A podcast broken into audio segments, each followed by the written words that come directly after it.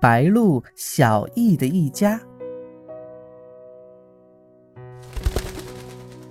一道白色的闪电从池塘上掠过，水面被犁出一道沟纹。是谁呀？飞得这么快？是翠鸟小绿、鱼鹰黑剑，还是夜鹭阿宝？哦，原来是白鹭小易呀！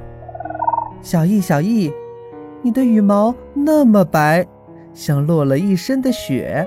你的腿好长好长啊，站在浅浅的水中也不怕弄湿羽毛。你的嘴巴又尖又长，只要是被你盯上的鱼虾，肯定就跑不了了。哎，为什么你的脑袋上竖着两条长辫子呀？原来小易想当新郎了，他把刚刚捕到的鱼送给小雪做礼物。是在求小雪当他的新娘呢。就从这天起，小易和小雪就经常在一起跳舞了。他们一起散步，一起捉鱼，一起玩耍，一起飞上蓝天，又一起飞回树梢。他们要把家安在最高的树梢上，因为这里可以晒到阳光，又能看得很远。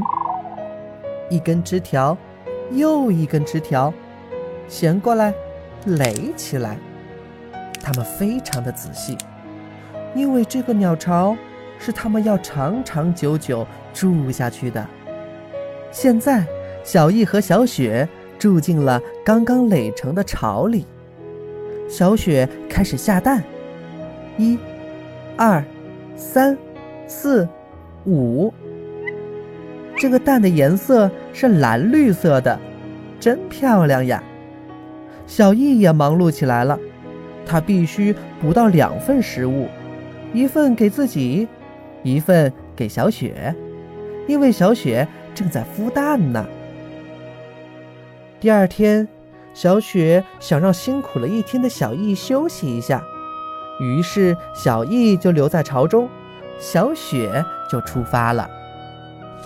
可是，小雪的胆子太小了，她害怕所有直立的管子状的东西，她总是不敢降落，结果越飞越远，越飞越远。几道闪电划过，猛烈的暴风雨随之而来。小易拼命张开翅膀，护住身子下面的五颗蛋。树干摇晃起来了，树梢摇晃得更是厉害。小雪，你在哪里呀？啪！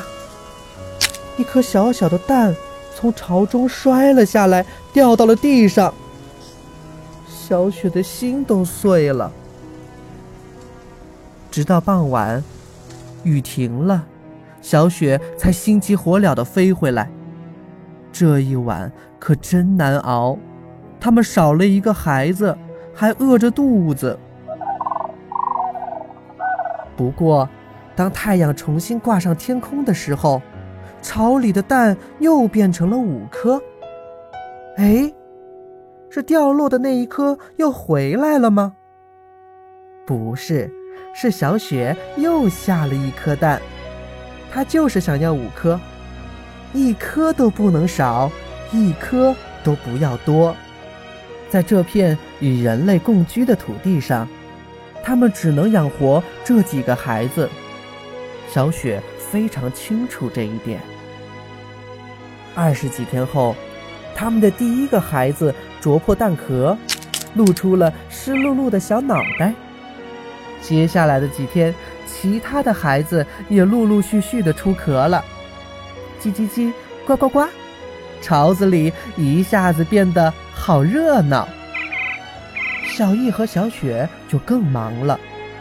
鱼塘、稻田、水沟、湖泊，只要是有鱼的地方，就有它们洁白的身影。秋天到了，孩子们都会飞了。小易一家一起飞上蓝天，他们要到南方去过冬呢。那明年他们还会回来吗？